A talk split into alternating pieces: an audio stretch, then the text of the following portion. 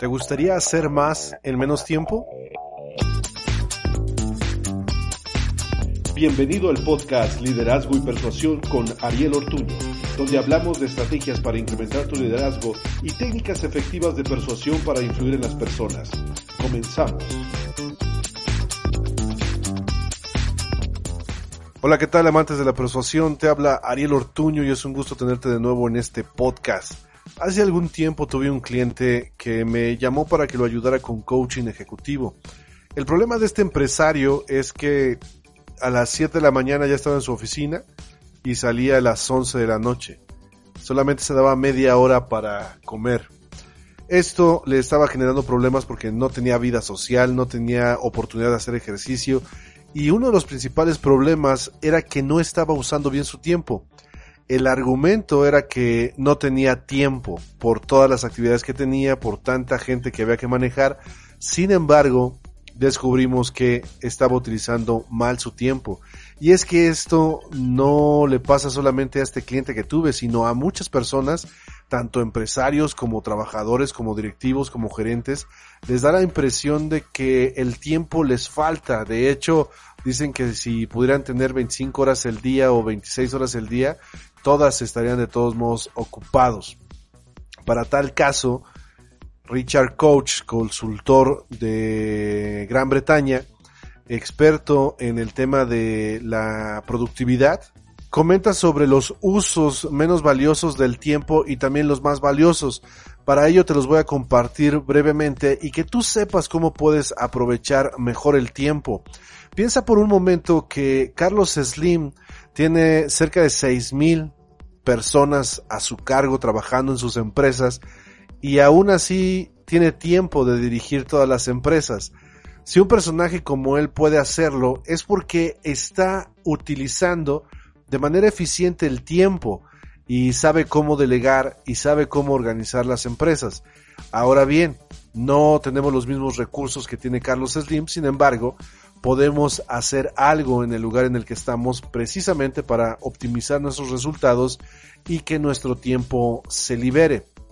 Te voy a decir primero cuáles son los siete usos menos valiosos que tenemos sobre el tiempo según Richard Coach.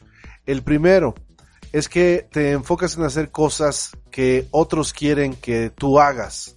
Hay personas que no saben decir que no o que todo lo quieren controlar. Entonces cada vez que alguien les solicita un favor o les dice que hay una avería o que hay un asunto que atender, quieren meter sus narices y resolverlo o no pueden decir que no y se ven forzados a realizar otras actividades. Esto en detrimento de su propia jornada, donde postergan lo que están haciendo para complacer a otra persona. 2.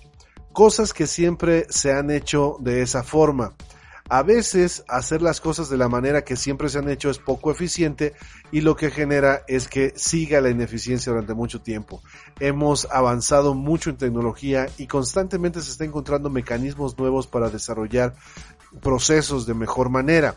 En las conferencias que doy para trabajadores les comento que si tienen más de un año en su puesto y no han innovado en nada para hacer mejor las cosas, están de paseo realmente no se están esforzando lo suficiente para dar mejores resultados. Como decía Richard Bandler, todo se reduce en hacer las cosas más rápido y mejor para hacer más. 3. Cosas para las que no son buenos. Si no eres bueno haciendo algo, lo vas a hacer mal y tus resultados no van a ser los más óptimos. Acuérdate que para que las cosas se hagan de manera correcta y rápida, es indispensable que la persona que las ejecute tenga cierto nivel de expertise para ello. Entonces, cuando tú estás haciendo algo en lo que no eres bueno, entorpeces todo el proceso y si eres el gerente, si eres el empresario, el dueño del negocio, vas a convertirte en el cuello de botella y vas a entorpecer todo. Si no eres bueno para llevar la administración, hazte a un lado y contrata a alguien que te lleve la administración. Si no eres bueno para la ejecución, no lo hagas. Esto lo único que quiere decir es que eres inteligente y aprendes a delegar aquello precisamente en lo que no eres bueno. Consigue a alguien que sea bueno y te das cuenta que lo hace más rápido y sobre todo lo hace mejor. Luego, punto 4, cosas que no disfrutas. Es muy parecido al anterior Pero aquí, cuando no disfrutas algo, no te concentras lo suficiente, estás con la necesidad de irte a hacer otra actividad y eso propicia que no te hagas experto y que no lo puedas desempeñar bien. Lo mismo, delégalo. Ahora, podrías decir, bueno, pues es que no tengo suficiente dinero, velo delegando poco a poco, empieza con un freelancer y luego ya que puedas contratas a alguien, pero necesitas delegar esas actividades porque si no, no va a funcionar. Para ello, requieres tener un esquema desarrollado de cómo delegar para que lo puedas hacer. 5. Cosas en las que pocos están interesados.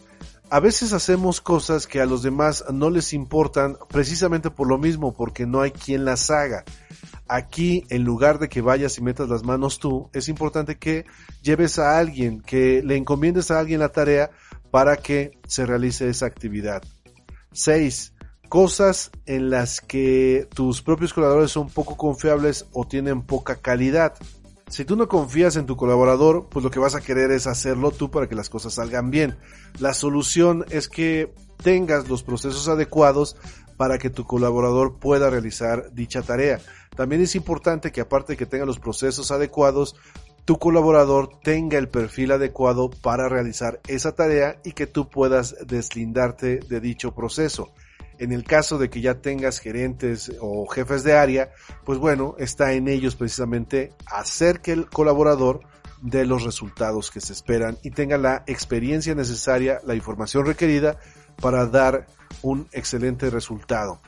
Y punto número 7, pasar tiempo en el teléfono, en el correo electrónico o en los mensajes. En un artículo publicado por Forbes se menciona cómo la gente pierde mucho tiempo en el celular. Los sitios, por ejemplo, que más visitan son Facebook y YouTube, seguido de LinkedIn y Google y también Amazon. Esos son los que se llevan el mayor porcentaje. De todo el tiempo que se pierde en el celular, correo y mensajes, más del 50% se pierden en estas plataformas. En la mayoría de negocios no necesitas entrar a Facebook para hacer tu trabajo, tampoco a YouTube, tampoco a LinkedIn, tampoco a Google. Sin embargo, la gente está perdiendo tiempo entrando ahí. Bien, de acuerdo a Richard Koch, pues hay algunas actividades que serán los usos más valiosos de tu tiempo. El primero de ellos es que hagas cosas que te acercan a tu propósito de vida. Para esto es importante que sepas hacia dónde vas, que tengas un propósito para que puedas discernir qué actividades son las que te van a acercar a tu propósito y puedas alejarte de las actividades que no se relacionan de ninguna manera con tu propósito. En mi caso, por ejemplo, aparte de ser autor, soy también mentor de autores hacer este podcast me ayuda a que mis libros se puedan promover. Si mis libros se están vendiendo, te puedo enseñar a ti no solamente cómo escribir y publicar tu libro, sino también cómo generar ventas, que en este caso es a través del podcast. Entonces, esta actividad aparentemente no está relacionada con mi propósito de vida, sin embargo, sí lo está. Punto 2. Cosas que siempre has querido hacer.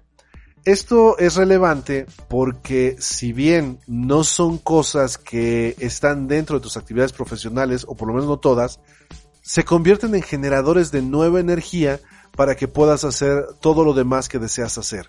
Le dan un sentido a tu vida y te hacen disfrutar más tus actividades. 3. Cosas que ya te hacen eficiente. Aquello que ya sabes hacer, lo sigues haciendo pero aparte perfeccionas tu técnica para hacerlo más rápido y mejor, de tal suerte que vayas avanzando. En mi caso, por ejemplo, es escribir. En el 2008 publiqué un libro. En el 2019 publiqué tres libros. En lo que va de este año 2020 he publicado tres libros y tengo tres ya escritos que voy a publicar también y dos más que pienso escribir. Entonces me estoy haciendo más eficiente en algo que ya sé hacer. 4 formas innovadoras que reducen el tiempo requerido y o multiplican la calidad de los resultados. Básicamente se trata de automatizar las cosas para que puedas avanzar más rápido y tener mejores resultados. Si enfocas tu tiempo en desarrollar ese tipo de actividades, vas a invertirlo de manera correcta. 5. Cosas que otros te dicen que no se pueden hacer. Este es un uso correcto del tiempo porque implica que llegues a donde la gente no ha llegado, con resultados que la gente no ha tenido y te den el privilegio de ser de los primeros y con eso optimizar tus resultados.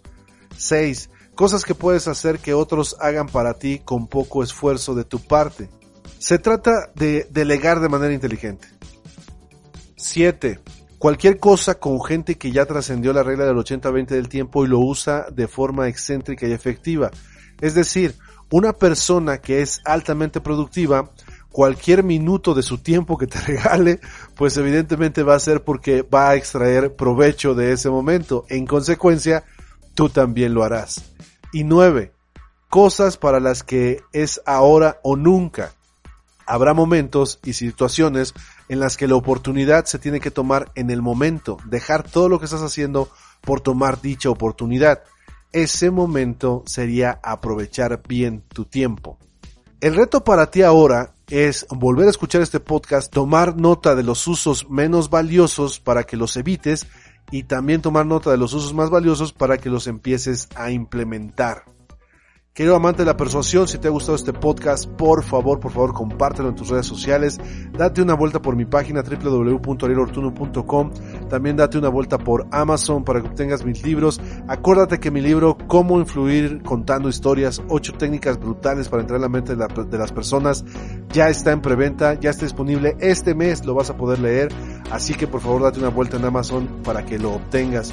Nos vemos pronto, nos escuchamos pronto y recuerda, Estás a una frase de inspirar al mundo.